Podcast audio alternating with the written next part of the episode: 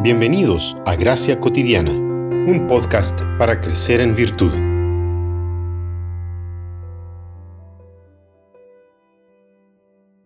Recita siempre el libro de la ley y medita en él de día y de noche.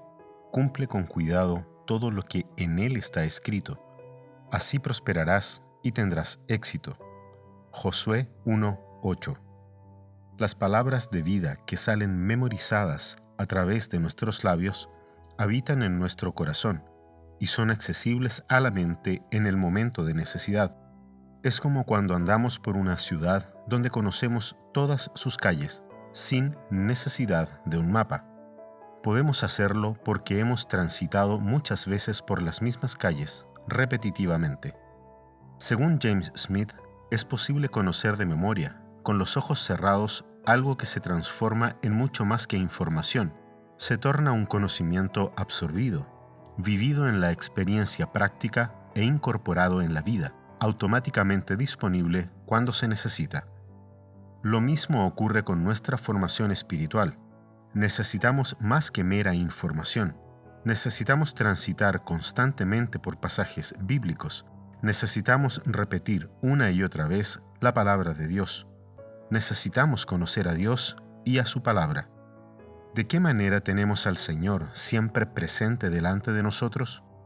Dallas Willard responde a esta pregunta diciendo que la memorización de pasajes bíblicos es absolutamente fundamental. Según él, si fuese necesario escoger solamente una de entre todas las disciplinas de formación espiritual, él escogería la memorización de pasajes bíblicos Necesitamos de la palabra de Dios en nuestra boca, recordarla continuamente. Pero, ¿cómo llega la palabra hasta allá? Solamente es posible por medio de la memorización. Muchas veces entramos en un ciclo de pensamientos viciosos y sentimientos destructivos por aceptar mentiras o distorsiones de la realidad en nuestra mente y corazón.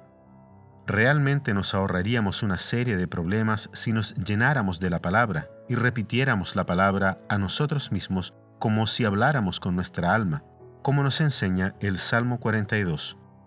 ¿Por qué te abates, oh alma mía, y te turbas dentro de mí?